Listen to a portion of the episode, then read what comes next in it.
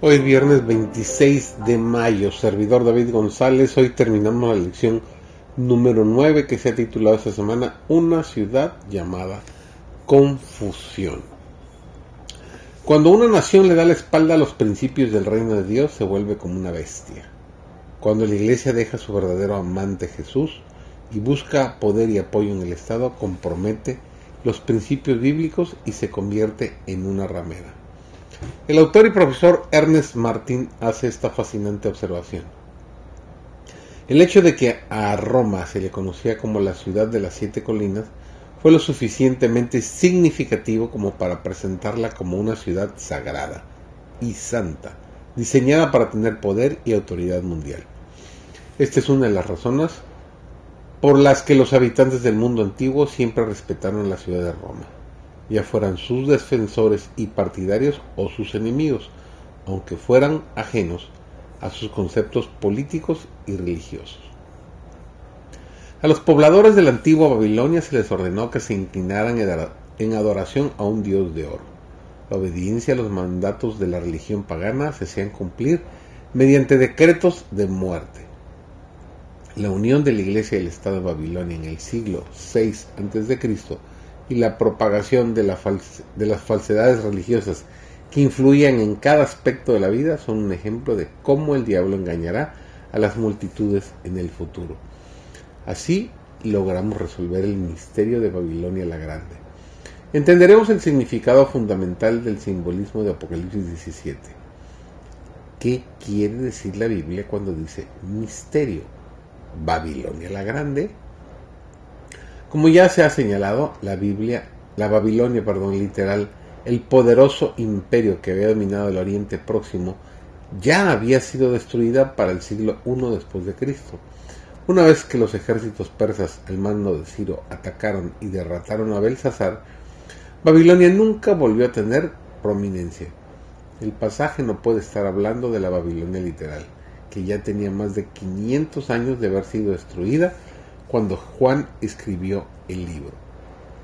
Apocalipsis 17 habla de una Babilonia espiritual, un sistema religioso apóstata que se apartaría de las enseñanzas pura de la palabra de Dios e introduciría muchas de las enseñanzas de la Babilonia del Antiguo Testamento en el cristianismo.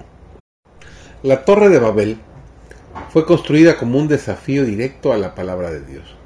Los constructores de Babel sustituyeron las claras instrucciones del cielo por ideas y teorías hechas por humanos. Mientras construían este monumento para su propia gloria, Dios confundió sus idiomas. El relato de Génesis lo expresa de esta manera, en Génesis 11.9. Por eso a la ciudad se le llamó Babel, porque allí donde el Señor confundió el idioma de toda la gente de la tierra. Ahí precisamente fue. Dios confundió entonces el idioma del pueblo. La ciudad de Babilonia fue construida en un lugar donde se estaba erigiendo la torre de Babel. Cuando escuchemos la palabra Babilonia, pensemos en confusión. El libro de Daniel es como el libro compañero del Apocalipsis. Al describir la actitud fundamental de la filosofía babilónica, el profeta registra la arrogancia del rey de Babilonia con estas palabras. Habló el rey y dijo, ¿no es esta la gran Babilonia que yo edifiqué para casa real con la fuerza de mi poder y para gloria de mi majestad? Nos dice Daniel 4:30. Jesucristo es la única cabeza de la iglesia. La verdadera iglesia de Dios es la única organización que es tan grande que su cuerpo está sobre la tierra, pero su cabeza está en los cielos.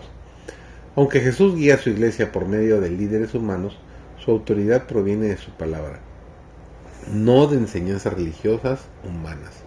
Cualquier líder religioso que sustituya o eleve las opiniones o tradiciones humanas en lugar de o por encima de la voluntad revelada de Dios en las escrituras, simplemente está fomentando la confusión babilónica. Solo hay un camino de salvación y es a través de la gracia de Cristo. La salvación no se obtiene a través de credos hechos por hombres. La salvación no se obtiene a través de instituciones religiosas humanas. La salvación no se obtiene a través de la pompa religiosa. las velas, el incienso, las imágenes o los rituales. La salvación solo se obtiene a través de Jesucristo. Solo hay uno cuyas manos llevan las cicatrices de los clavos. Solo hay uno cuya cabeza llevó la corona de espinas y cuya espalda fue lacerada como un látigo romano. Solo hay uno que se desangró y murió en una cruz romana por nuestra salvación. Solo hay uno que fue colocado en un sepulcro de roca recién excavado y resucitó de entre los muertos. Solo hay uno que aparece ante el trono de Dios como nuestro intercesor.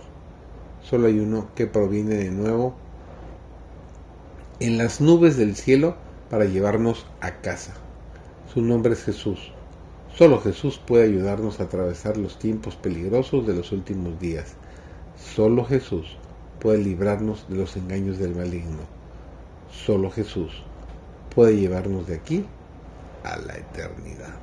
Qué hermosa promesa. Que el Señor te bendiga durante este fin de semana y nos preparamos para la lección de la próxima semana.